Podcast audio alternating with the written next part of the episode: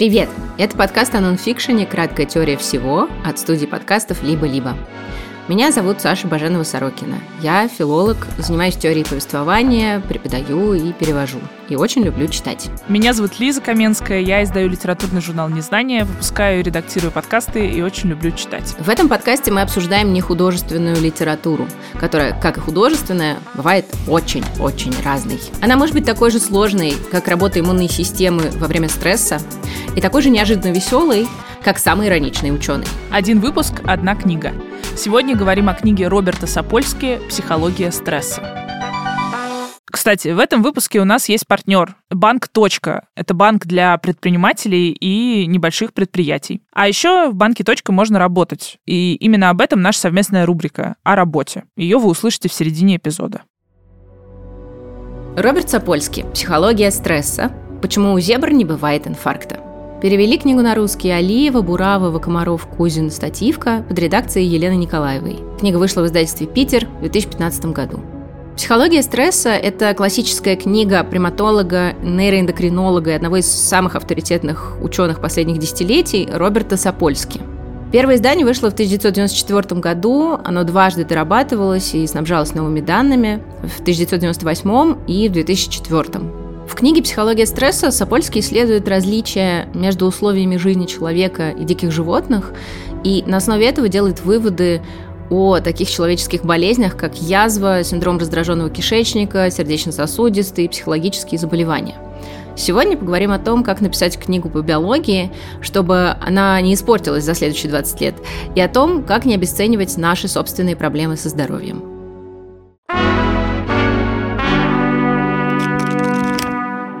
Сапольский — это один из двух биологов, которых я знаю по имени. Один из них — это Ричард Докинс, и я его знаю только потому, что мне папа подарил книгу «Эгоистичный ген», когда я была в классе в девятом, потому что у него было эгоистичное желание, чтобы я поступила на медицинский факультет, но я здесь веду подкаст. А второе имя — это, собственно, Роберт Сапольский, и его я знаю, потому что он такой дефолтный биолог, типа главный биолог биологов, который нам все объяснит. И я его видела во всяких там подкастах, передачах, э, где его зовут к себе разные гуманитарные, скажем так, интеллектуалы, которые вообще-то ну, о химии, физике, биологии знают не очень много. И зовут с целью, что сейчас мы пригласим Сапольский, и он нам все объяснит с точки зрения биологии. Почему а, нам нравится супрематизм или кубизм? Почему а, мы, там, не знаю, боимся устраивать революцию? Или почему мы на самом деле либеральные, а не авторитарные? Почему русские не протестуют? Почему русские не протестуют? А, почему, или почему вообще никто не протестует? Ах, это потому что муравьи в колонии, да, вот они тоже не протестуют, понимаете? Все связано, биология. Вот, вот вайбом. Мне такое да. не нравится. Я очень вот уважаю, что сделал Докинс для науки, но я не люблю эгоистичный ген и последующее творчество.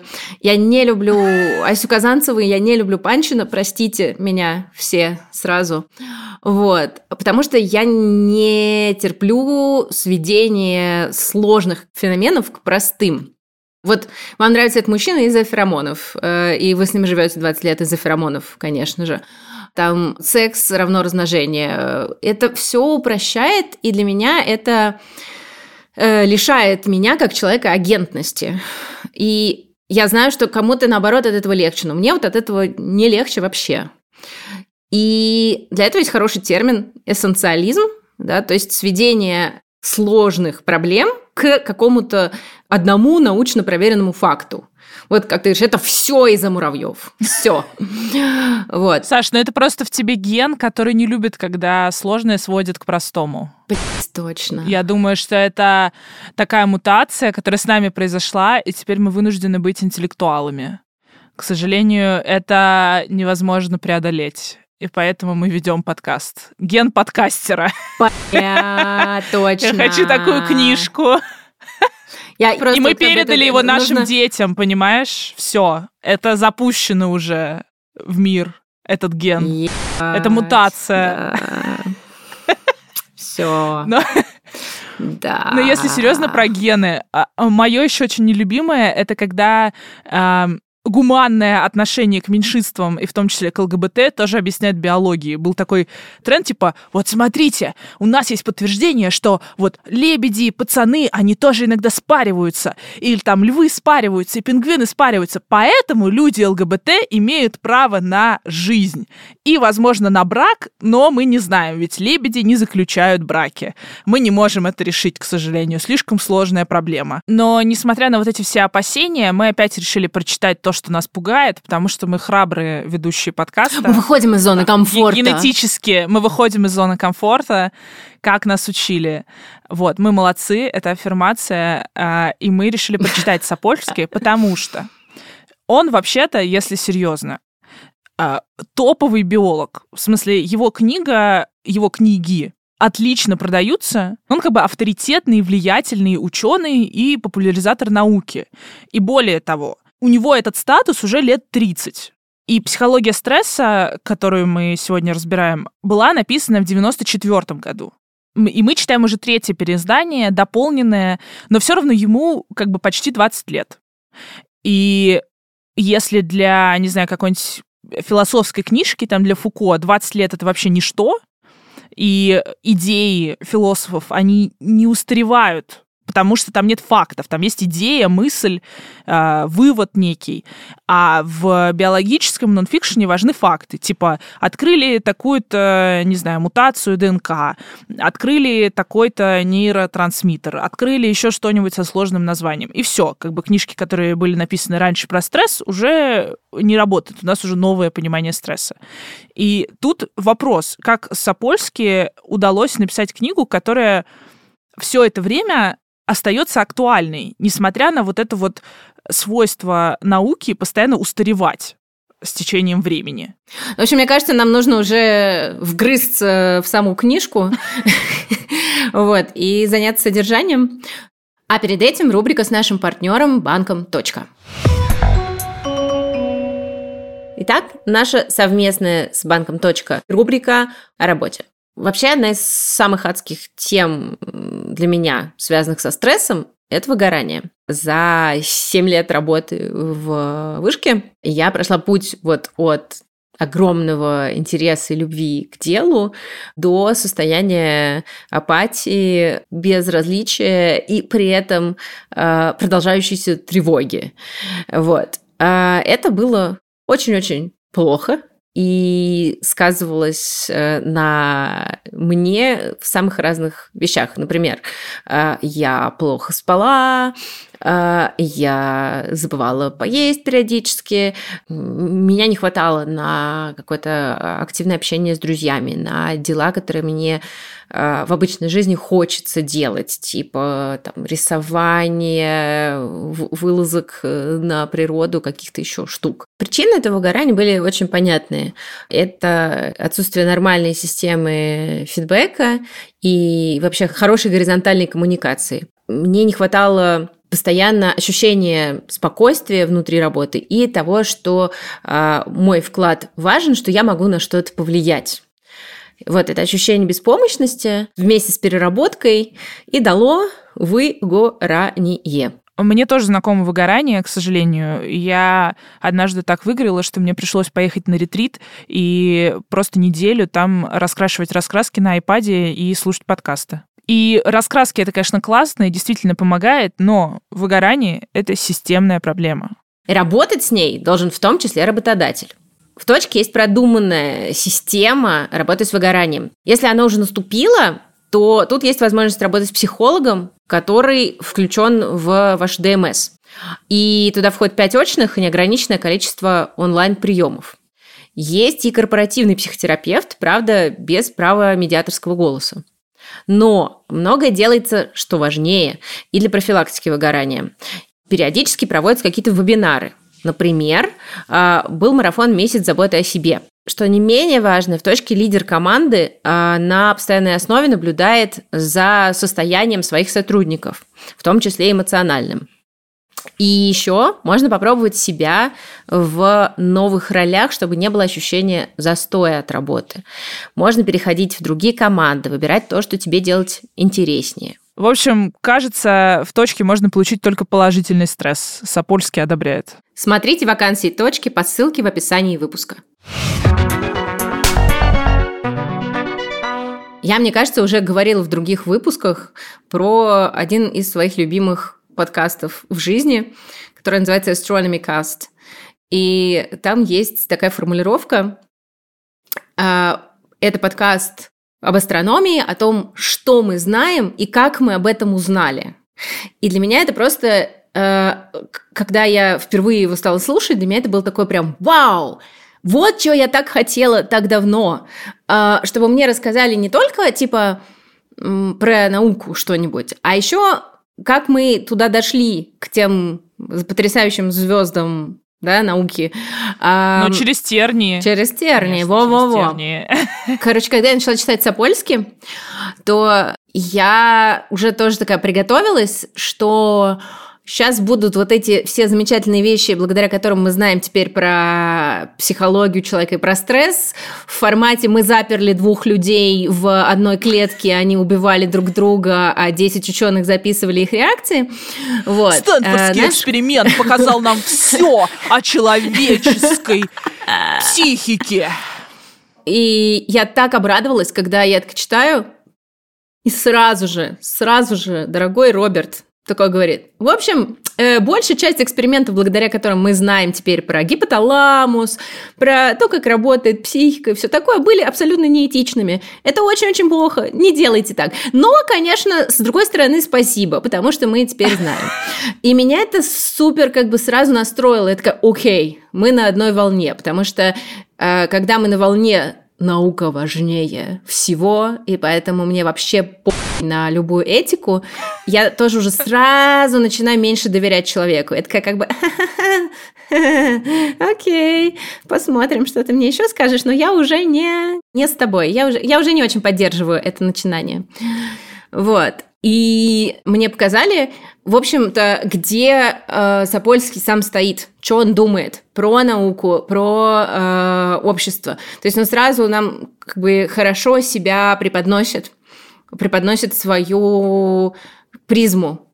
И для меня это прям вот э, пункт за книжечку сразу меня к себе расположила структура книги, потому что в книге такие главы, типа а, стресс и память, стресс и сладкий ночной сон, а, старение и смерть, а, секс и репродуктивная система, иммунитет, стресс и болезни. Короче, очень как бы понятно по названию, о чем там пойдет речь.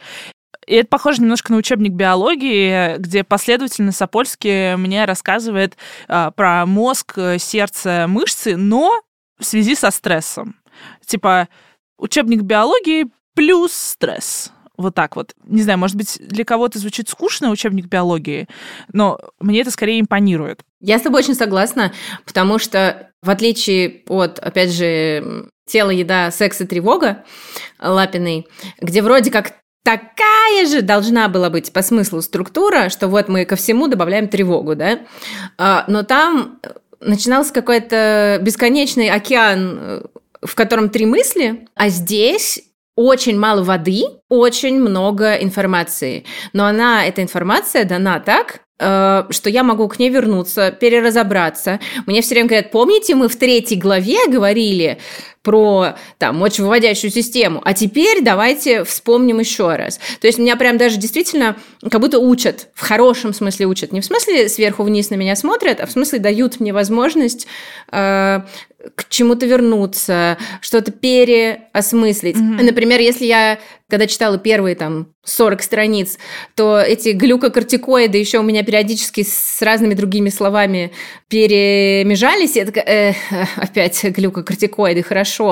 А к концу книги ты уже такой, глюкокортикоиды, это понятное дело, это вот вся сволочь, из-за которой у нас все проблемы в симпатической нервной системе. Вообще все понятно. Вообще я очень уважаю ученых и популяризаторов, которые умеют э, писать и читать лекции. Писать в смысле э, себе текст лекции, и потом ее классно прочитать. И Сапольский же много выступает с лекциями, у него есть свои видеокурсы, и это видно в книге.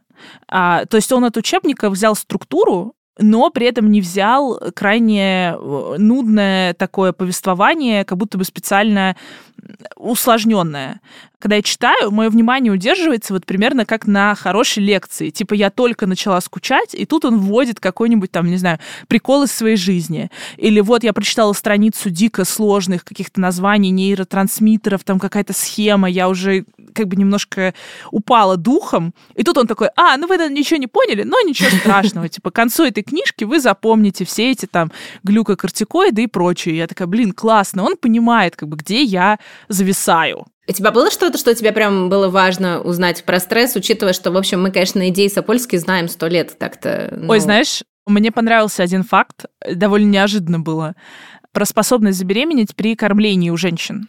Да. Потому что был ага. же, был угу. же такой миф, что типа вот я кормлю грудью, и у меня лактация, я не могу забеременеть. Потом мы все узнали, что это фигня, не надо так думать, надо предохраняться, иначе... Был, и все узнали, это ты зря.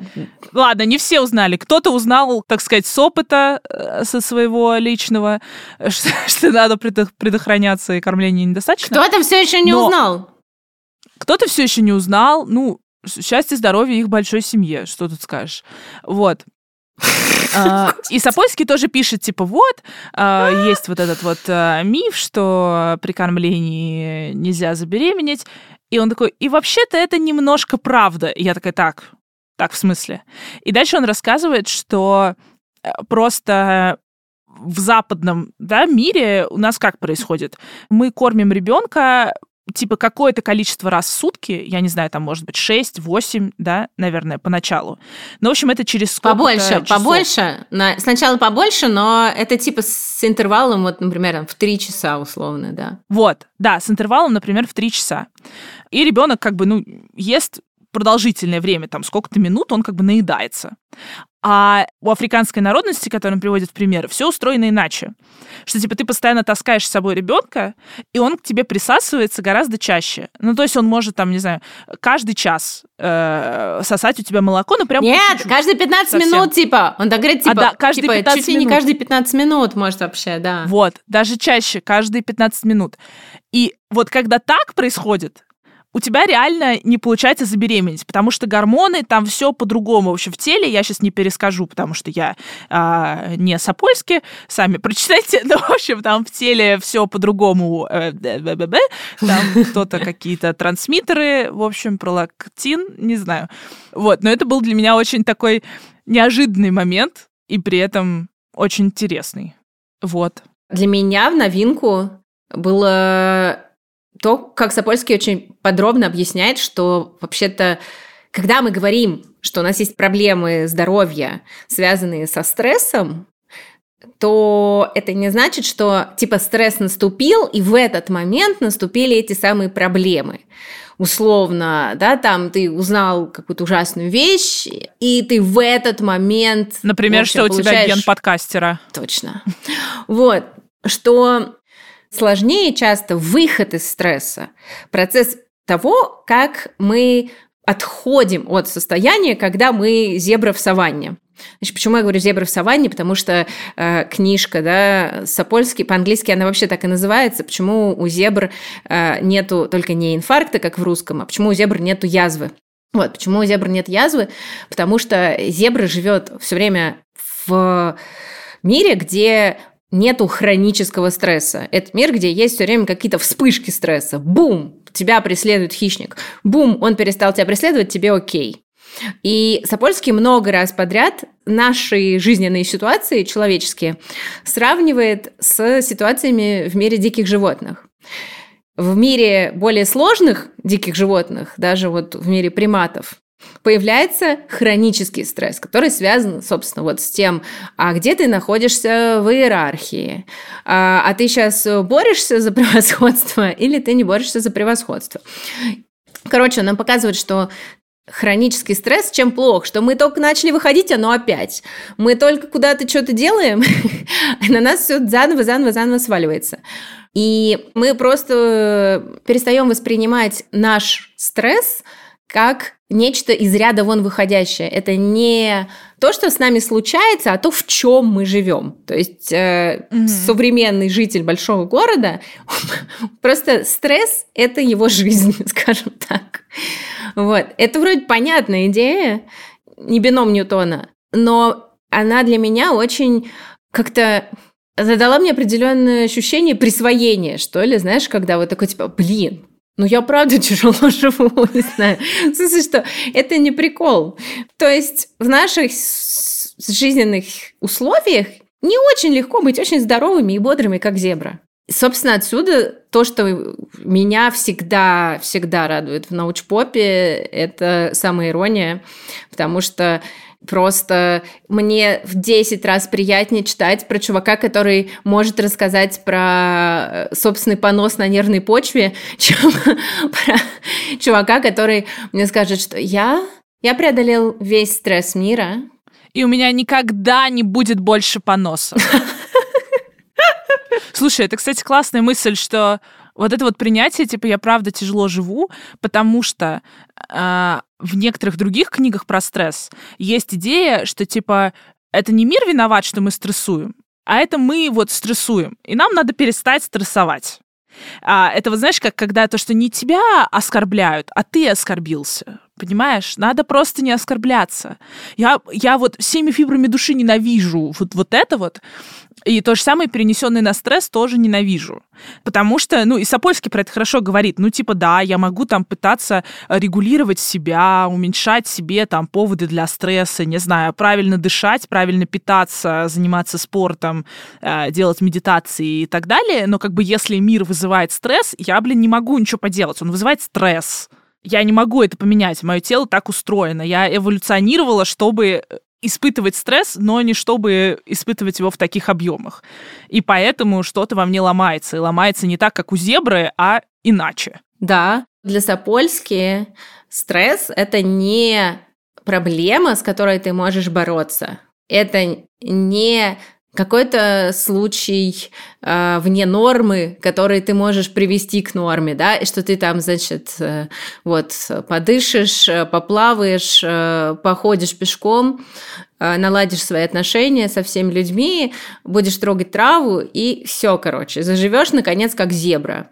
Э, к сожалению, э, вывод из книги Сапольски такой, что мы не зебра, и зебры мы не станем, потому что стресс – это просто часть нашей жизни, с которой нам надо научиться жить как бы и Сапольский не преувеличивает и не преуменьшает значение стресса. В том смысле, что не все плохое, что с нами происходит, происходит из-за стресса. Типа сейчас мы не будем стрессовать, и у нас, э, не знаю, никогда не будет рака там или никогда не будет язвы. И не о том, что если уменьшить стресс, то наши болезни уйдут. Типа я сейчас достаточно расслаблюсь, и все. Как бы во мне все исцелится. Рассоберись тряпкой, расслабься. Да, соберись, соберись mm-hmm. и расслабься, да. Это о том, что здоровье это очень такая комплексная и сложная штука, потому что вот сейчас популярна доказательная медицина, и это как бы классно. Я за то, чтобы медицина была доказательной. Но при этом не все еще просто доказано. Типа медицина не все поняла. И здоровье это очень сложная штука. Типа то, как появляются болезни, это очень сложно. И это иногда невозможно исследовать. У нас просто нет такого количества данных. Не прошло столько времени, чтобы мы поняли, как, что, на что влияет. Типа некоторые вещи, не знаю, там, телефоны появились 20 лет назад. Мы не знаем. Может быть, от них реально у нас, не знаю, едет кукуха, но ученые еще этого не выяснили. Вот. И мне кажется, поэтому еще Сапольски удается оставаться актуальным несмотря на то, что книга написана там в 94-м. Потому что вот эти принципы, про которые он говорит, они не поменялись. Типа тот факт, что болезни связаны со стрессом, но при этом убрав стресс, мы не уберем болезни, эта вещь, она так и осталась. В смысле, это какая-то истина почти как, э, не знаю, философская, которая вообще вряд ли поменяется еще ближайшие сколько-то лет. Ну, не знаю, хотя, может быть, конечно, если вы очень сильно верите в науку, вы верите в то, что будут таблетки от стресса? Я не верю, что будут таблетки от стресса. Вот. Да, эм... да, да. Мне вообще кажется, что это правда как раз делает книжку современной. Еще то, что Сапольский очень современную вещь предлагает. Он предлагает посмотреть вообще на то, как круто, что у нас получается справляться со стрессом, что мы вот все эти тысячелетия пережили. Мы ядерную бомбу пережили, Холокост пережили. Э, ужасно, что столько людей страдает от этого, да, но удивительно, что наш организм вообще-то супер прочный, он много на что способен. И при том, что это вообще не self-help книжка, но у меня, кажется, есть теперь аффирмация в том смысле, что, ну, вообще много пережили, может, и это переживем. Ну, потому что действительно а, Сапольский как-то удается мне донести, а, что то, что я делаю, что вот мы вообще сейчас сидим с тобой, разговариваем, работу работаем, несмотря на кучу стрессовых факторов, кучу проблем, мы уже молодцы. И организмы у нас уже молодцы. Это классно. И то, что он указывает на свою уязвимость, и то, что он предлагает нам фокусироваться на то, что у нас получается, это очень современный подход, который до сих пор еще не все освоили, к сожалению. Блин, так приятно стало. Ты сказала, мы молодцы, и я прям даже дальше не слушала. Сижу, думаю, я молодец. Всем советую. Да, но вы не выключайте сейчас еще пять минут, и можно будет перед зеркалом говорить «я молодец». У нас еще рекомендации. Потому что мы молодцы, и их подготовили.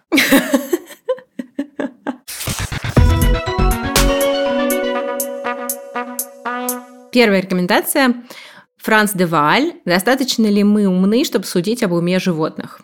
А Франц де Валь – приматолог, как и Сапольский, но он фокусируется как раз на мире животных, и в этой книге обращается к классическому высказыванию «человек – царь природы». Де Валь предоставляет читателю гору информации, чтобы показать, как с одной стороны не все эксперименты над животными и способы их изучения действительно позволяют делать выводы о человеческом превосходстве. А с другой стороны, он дает нам возможность увидеть, насколько удивительны и разнообразны способы коммуникации у животных и решения проблем. Причем не только у приматов или там воронов, э, осьминогов, про которых все знают, что называется, у самых-самых разных существ. Вторая рекомендация — это книга Насти Травкиной «Как наука о мозге помогла мне преодолеть стереотипы, поверить в себя и круто изменить жизнь». Такое очень а, громкое название. Но вообще это классная книга блогерки и научной журналистки, а, в которой она отвечает на очень такие популярные и стандартные вопросы о том, как избавиться от вредных привычек, эм, как э, избавиться от последствий травм, как эффективно учиться новому. Э, и вот это вот все с помощью нейробиологии. И она объясняет, как наш опыт влияет на мозг и как особенности нашего же мозга определяют наш будущий опыт. Третья рекомендация. Роберт Сапольский «Записки примата». Другая, автобиографическая книга Сапольски, в которой он рассказывает в том числе о том, как работал над курсом и затем книгой «Психология стресса» в поле, то есть в Кении. Мне всегда прям страшно приступать к книгам э, белых людей об Африке, но, в общем, тут все сошлось, потому что это очень смешные наблюдения Сапольски над ним самим, э, там довольно глубокое местами страшное погружение в историю конфликтов между разными странами Африки, но без э, взгляда эксперта. Это просто наблюдение.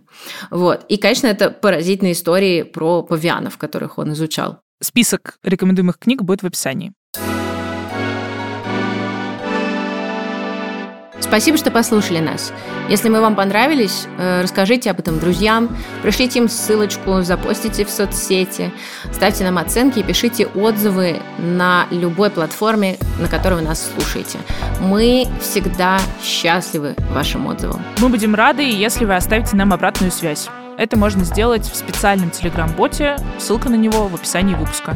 Это был подкаст «Краткая теория всего» от студии «Либо-либо».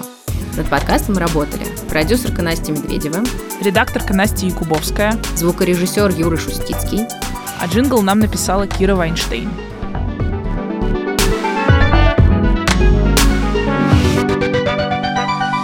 И сейчас я, я вспомню, как называется его книга Homo... Homo sapiens. Homo sapiens, история... Uh, sapiens, без хома, без хома. Просто без хома. No homo. No homo. No homo.